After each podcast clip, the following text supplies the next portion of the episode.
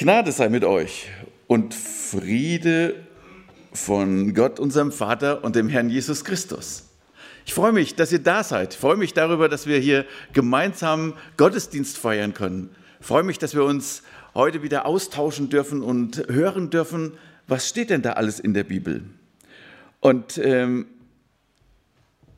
ich habe so als Adventskalender im Matthäusevangelium gelesen. Am 1. Dezember Matthäus 1 und so weiter. Und dann kam ich natürlich auch irgendwann in Richtung 24, 25. Und ich muss gestehen, ich habe das gelesen und habe gedacht, boah, was eine Herausforderung. Den Text habt ihr eben schon mal grob gehört. Ich habe natürlich, Christoph, auch schon mal äh, ein bisschen was dazu gemacht. Nämlich, ich habe noch ein paar mehr Verse aus dem 24 genommen. Da steht nämlich ganz klar drin, wir haben im Advent, wo wir ja herkommen, jetzt Weihnachten, haben wir gesagt, wir wollen warten auf Jesus Christus, dass er kommt, damals als Kind in der Krippe, aber er kommt ja auch nochmal wieder und dann hören wir in dem Matthäus 24, bald aber nach der Drangsal jener Tage wird die Sonne verfinstert werden, der Mond wird seinen Schein nicht geben und die Sterne werden vom Himmel fallen und die Kräfte des Himmels erschüttert werden. Und dann wird das Zeichen des Menschen zu uns am Himmel erscheinen.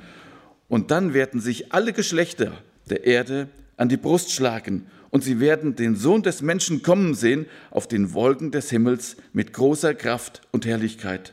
Und er wird seinen, seine Engel aussenden mit starkem Posaunenschall und sie werden seine Auserwählten versammelt von den vier Windrichtungen her, von einem der Erde, Ende de, des Himmels bis zum anderen. Jesus kommt wieder. Wenn er wiederkommt, das werden wir sehen. Da werden wir überhaupt keine Diskussion führen, wer kommt jetzt wieder, sondern das wird jedem sofort klar sein. Und in Matthäus 25 da geht es nämlich dann darum, seid bereit. Du hast gerade schon gesagt, ähm, das sind diese Jungfrauen. Ja, ich habe den ähm, Text hier auch mal zwei Verse raus. Dann wird das Reich der Himmel zehn Jungfrauen gleichen, die ihren, ihren Lampen nahmen und dem Bräutigam entgegengingen. Fünf von ihnen waren klug und fünf waren töricht. Also, mit anderen Worten, hier, ihr müsst euch da entscheiden, was wollt ihr sein? Wollt ihr töricht sein? Wollt ihr klug sein? Ich denke, wir wollen alle klug sein. Und ähm, dementsprechend geht es natürlich auch weiter. Das Gleichnis von den anvertrauten Talenten. Jeder hat Gaben, Begabungen bekommen, die wir einsetzen dürfen für Gott, für sein Reich. Und wenn man diese Gaben verbuttelt, sie weglegt und sich nicht darum kümmert, sondern sie nur versucht aufzubewahren, nichts zu verlieren, dann ist das nicht unbedingt in dem Sinn unseres Herrn. Und dann geht es weiter mit dem Weltgericht. Wenn wir in der Bibel von Gericht hören, dann müssen wir erstmal sagen, oh, was wird das? Ich glaube, dass viele Menschen heutzutage versuchen, Gott ja, auszuradieren, dass sie versuchen, alles in Bewegung zu setzen, dass sie Gott nicht brauchen, dass Gott als derjenige, der ähm, von sich sagt, ich habe alles gemacht, ich habe alles geschaffen und sowas, und ihr müsst vor mir Rechenschaft ablegen, dass Sie versuchen, das zu verneinen. Sie sagen, wenn wir Gott nicht mehr brauchen, dann brauchen wir, oder wenn Gott nicht da ist, dann brauchen wir ja auch nicht für unsere ganzen Taten Rechenschaft abzulegen. Und dementsprechend ähm, müssen wir uns immer wieder damit auseinandersetzen, Gott sagt, ich komme zum Gericht. Und ähm, wir kennen aus der Bibel drei große Gerichte. Das eine Gericht steht in der Offenbarung 20. Da steht, in dem Vers 11 und den weiteren, und ich sah einen großen weißen Thron und den, der darauf saß, vor seinem Angesicht flohen die Erde und der Himmel, und es wurde kein Platz für sie gefunden. Und ich sah die Toten, kleine und große, vor Gott stehen, und es wurden Bücher geöffnet. Und ein anderes Buch wurde geöffnet, das ist das Buch des Lebens. und die Toten wurden gerichtet gemäß ihrer Werke, entsprechend dem, was in den Büchern geschrieben stand. Und jetzt überspringe ich ein bisschen was. Und wenn jemand nicht im Buch des Lebens eingeschrieben gefunden wurde, so wurde er in den Feuersee geworfen. Das ist ein Gericht am Ende der Erde, am Ende der Zeit, wo Tote auferstehen, wo alle Menschen, die in ihrem, ja, auf dieser Erde irgendwann mal gelebt haben, alle vor Gott erscheinen müssen und sie werden alle gerichtet nach dem, was sie getan haben. Dann gibt es ein anderes Gericht, das Preisgericht. Das Preisgericht, das lesen wir in dem 1. Korinther 3. Äh, da geht es nicht um eine endgültige Abrechnung, sondern da geht es mehr darum, ihr Christen, ihr Nachfolger Jesu, wie habt ihr denn gelebt? Wie habt ihr, und das ist jetzt dieser Text in 1. Korinther 3, denn einen anderen Grund kann niemand legen, außer dem, der gelegt ist. Welcher ist Christus? Also, was habt ihr auf diesen Jesus Christus gebaut?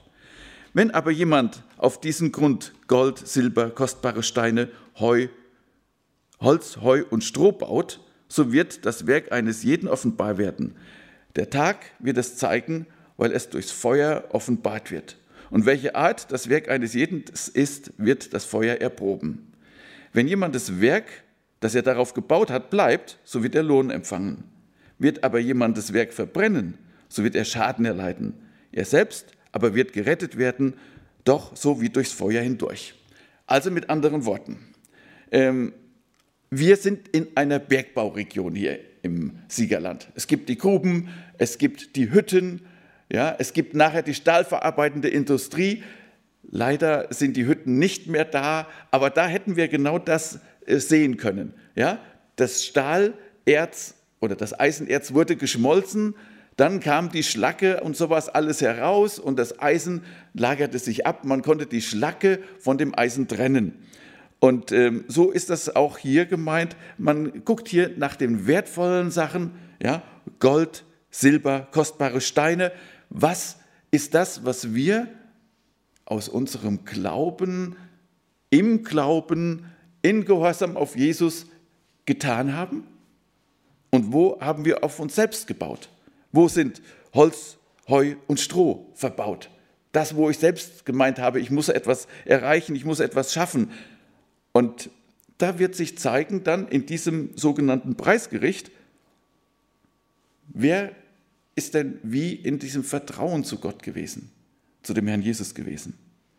Aber was für mich ganz wichtig ist, ja, selbst wenn jemand das Werk verbrennt, selbst wenn jemand ja, versucht hat, nur seinen eigenen Glauben so zu leben, aber er ist doch überzeugt, dass er an Jesus Christus glaubt, dann wird er trotzdem gerettet werden, doch so wie durchs Feuer hindurch.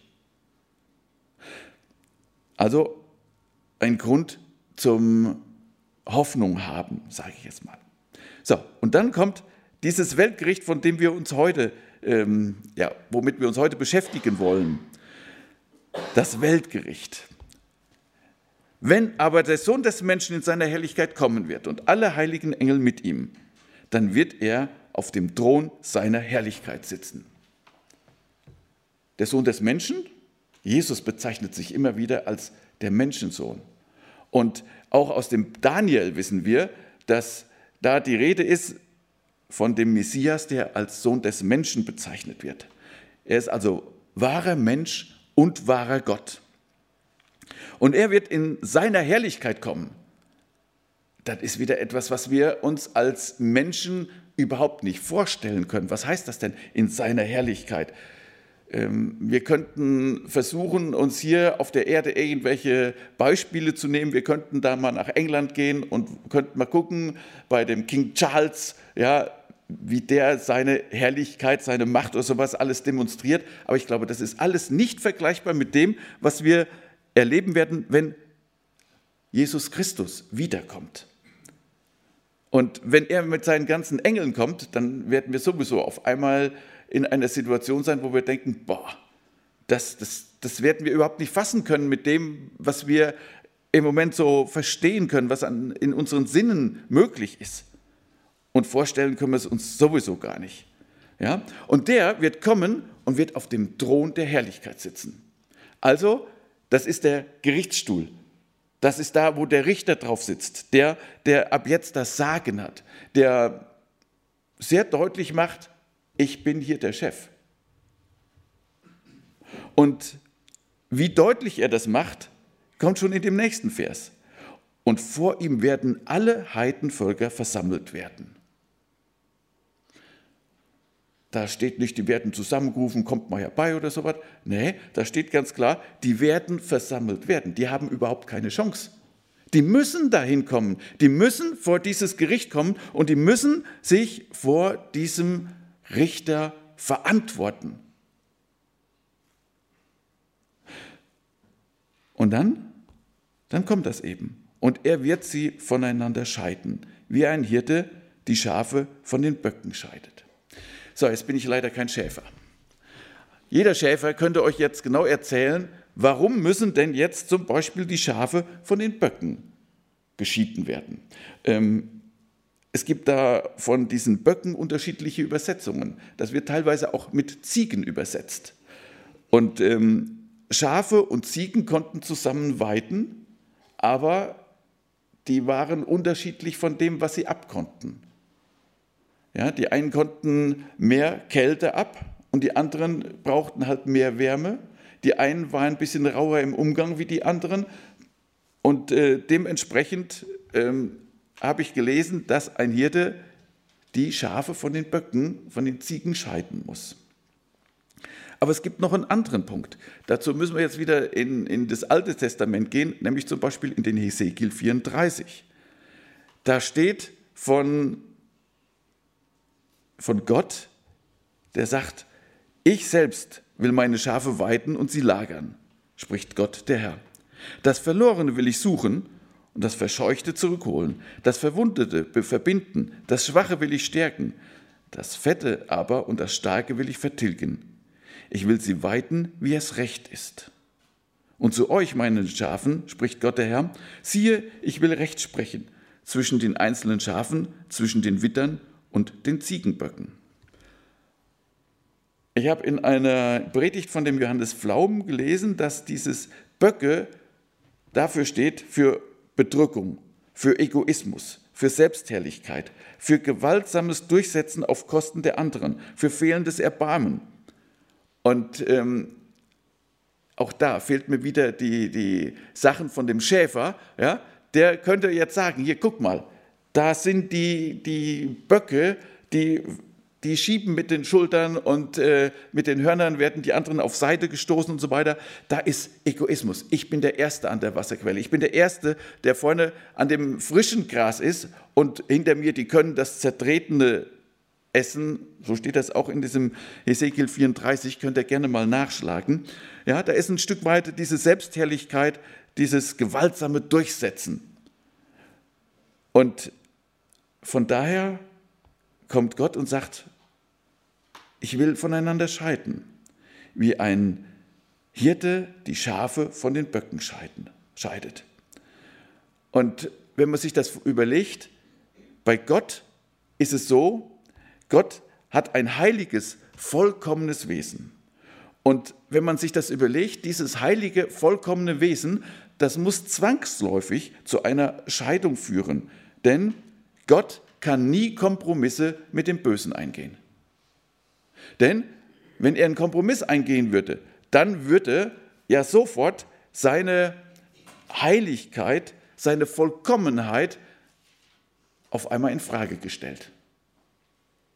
Dann wäre das nicht mehr vollkommen. Und deshalb gibt es bei Gott einfach ähm, Scheidungen. Er muss unterscheiden und er hat das schon von Anfang an der Schöpfung gemacht. Er hat zum Beispiel Licht von Finsternis unterschieden. Und wenn wir uns überlegen, als Adam und Eva im Paradies waren, da sagt die Schlange, ihr werdet unterscheiden können zwischen Gut und Böse. Vorher brauchten sie das nicht. Aber mit dem Sündenfall war auf einmal klar, es gibt Gut und es gibt Böse. Und das ist das, wo wir heute noch dran knappern, wo wir heute uns noch mit auseinandersetzen müssen und wo heute immer noch Gericht gesprochen wird. Und dann steht es weiter in diesem Gleichnis, dann wird der König denen zu seiner Rechten sagen, kommt her, ihr Gesegneten meines Vaters. Und er erbt das Reich, das euch bereitet ist seit Grundlegung der Welt. Seit Grundlegung der Welt ist das klar, dass es Leute gibt, die Gesegnete des Vaters sind. Seit Grundlegung der Welt weiß der Herr, wer sich für ihn entscheiden wird.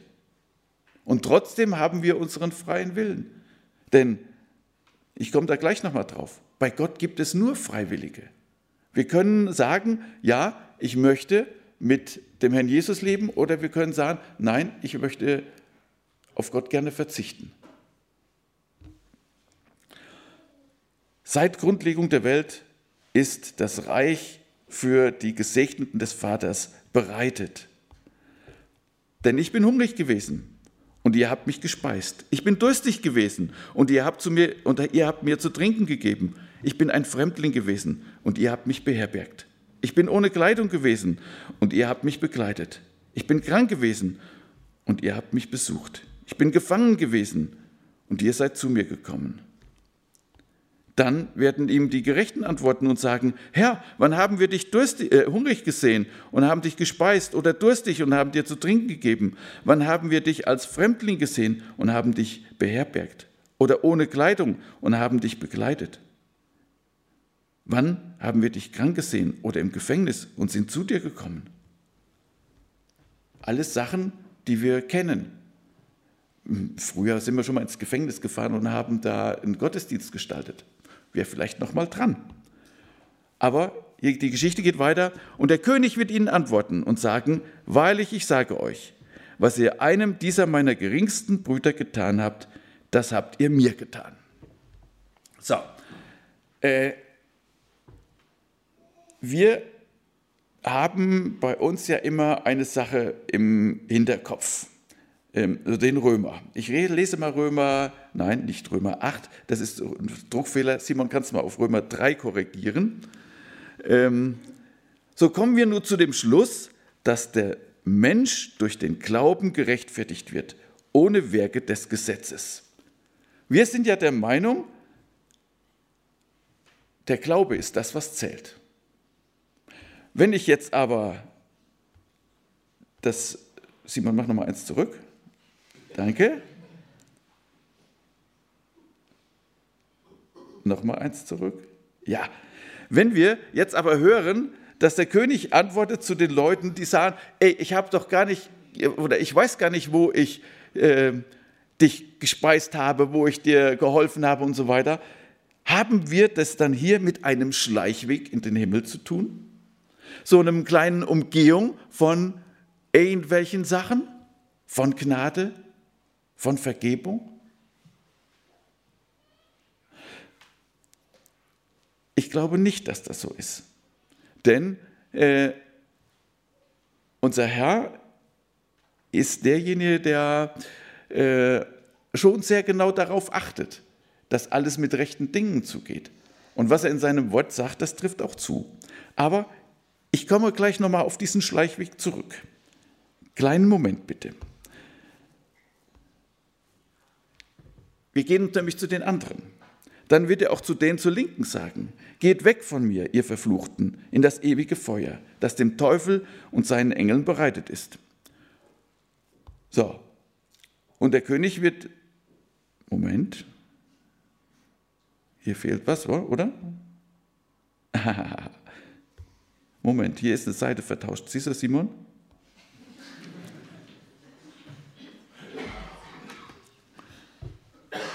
Kannst du das noch? Äh, pass auf, ich gehe erstmal auf die, auf die Seite.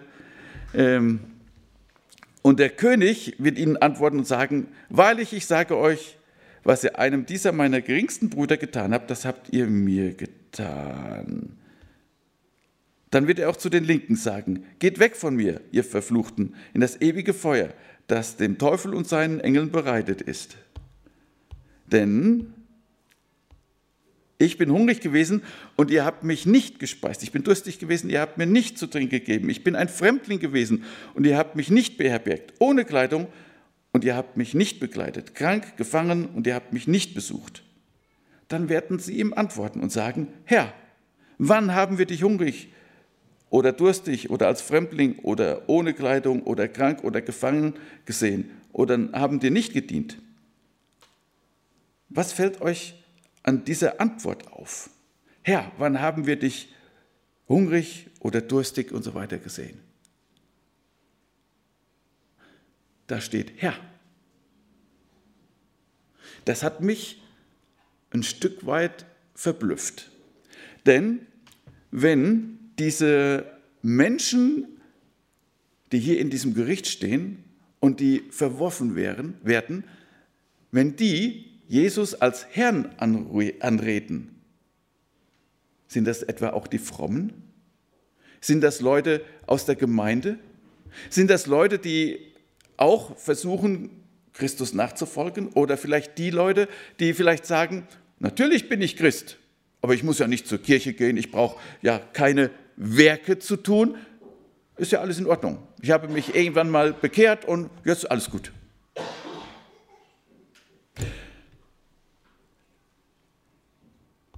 Jesus geht weiter und sagt, Wahrlich, ich sage euch, was ihr einem dieser Geringsten nicht getan habt, das habt ihr mir auch nicht getan. Und sie werden in die ewige Strafe hineingehen, die Gerechten aber in das ewige Leben. Daraus folgt für mich diese große Frage, wo stehe ich, wenn Jesus wiederkommt? Ich glaube, das ist eine Frage, die muss sich jeder selbst beantworten. Wo stehe ich, wenn Jesus wiederkommt? Und wenn wir in diesem Gericht stehen, da wird entschieden, da wird ganz klar geguckt und da wird gesagt, ja, du stehst auf der Seite und du stehst auf der Seite. Aber das Interessante ist, wir können das ja vorher schon festmachen. Und wir sollen uns auch immer wieder fragen, wie zeigt sich das denn? Wo stehe ich? Und wir müssen einfach diese Frage ganz sicher beantworten können. Wo stehe ich, wenn Jesus wiederkommt?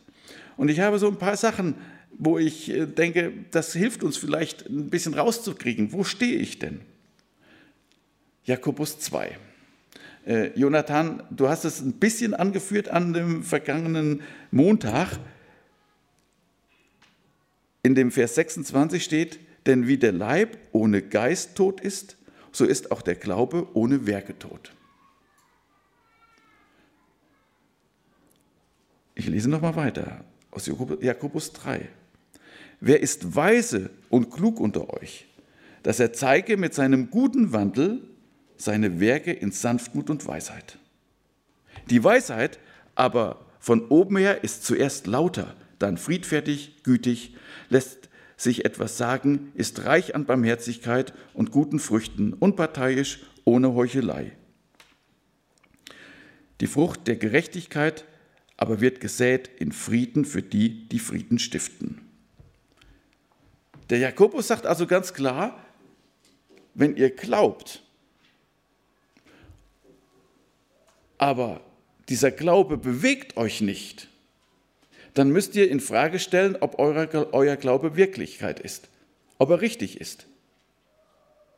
Wenn ihr trotzdem noch praktisch in, euren, in eurer eigenen Welt wohnt, wo ihr diejenigen seid, wie wir das eben von den Böcken hatten, die egoistisch durchs Leben gehen, die alle auf Seite schieben, um ganz vorne dabei zu sein, wo die Sache ist, dass wir ja, hart gegenüber den anderen überall sind, dann müssen wir uns die Frage stellen, wie ist es denn?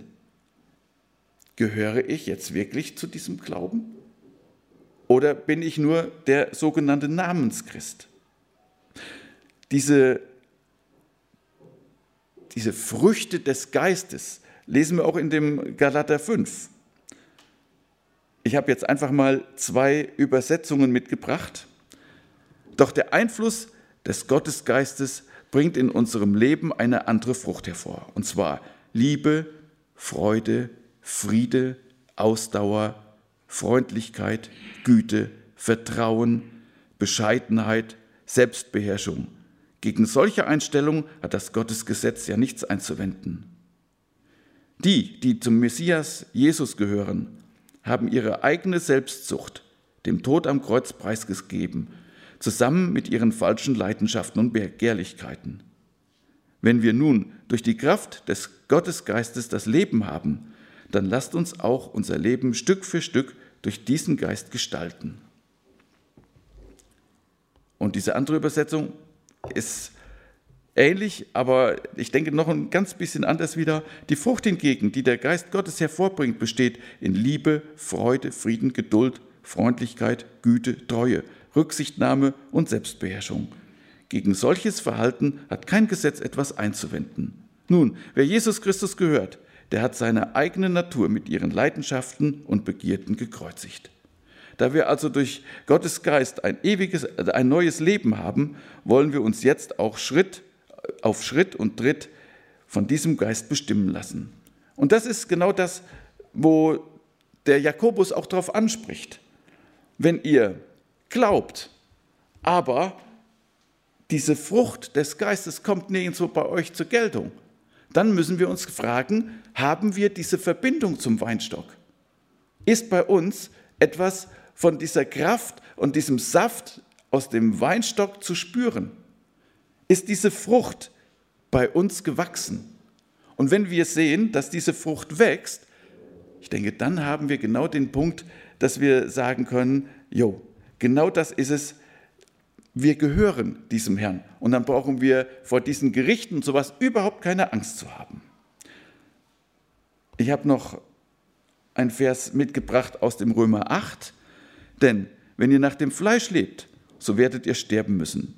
Wenn ihr aber durch den Geist der Taten des Leibes tötet, die, wenn, stopp nochmal, wenn ihr aber durch den Geist die Taten des Leibes tötet, so werdet ihr leben. Denn welche der Geist Gottes treibt, die sind Gottes Kinder.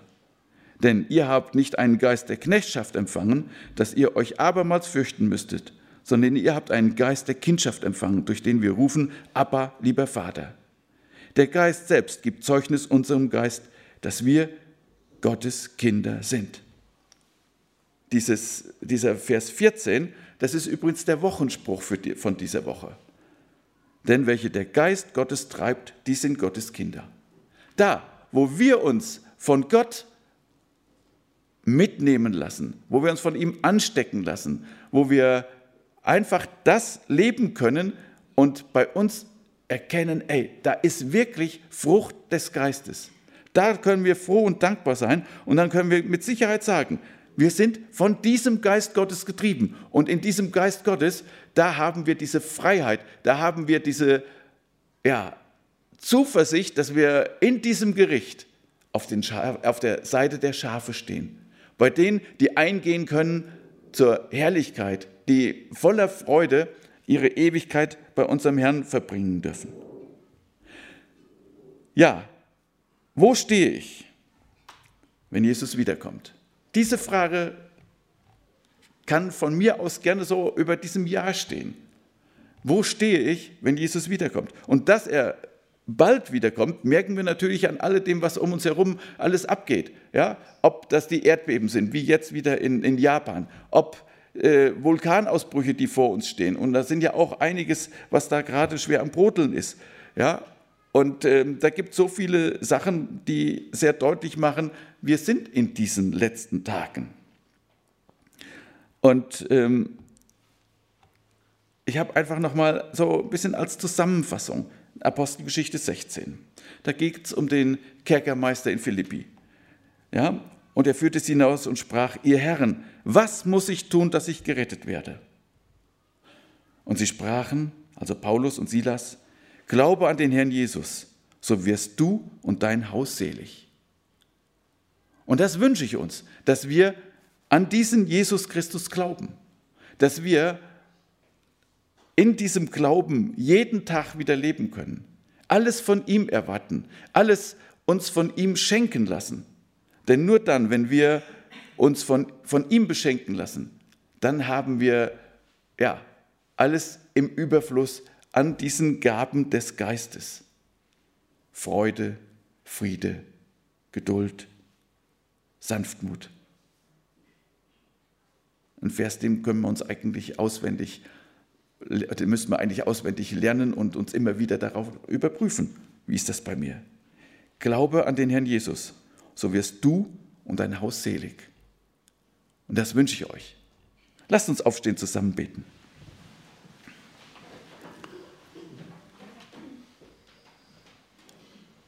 Lieber Jesus Christus, danke dafür, dass du in diese Welt gekommen bist, dass du uns die Möglichkeit gegeben hast, zum Vater zu kommen. Danke, dass wir daran glauben dürfen. Und Herr, ich möchte dich bitten, dass wir in diesem neuen Jahr, was vor uns steht, erleben können, wie unser Glaube immer mehr Gestalt gewinnt. Dass wir uns von deinem Heiligen Geist treiben lassen, dass er uns anspornen kann, dass wir die Früchte dieses Geistes bei uns erleben können. Dass wir merken können, dass wir nicht so bleiben müssen, wie wir sind, sondern dass wir durch dich verändert werden können.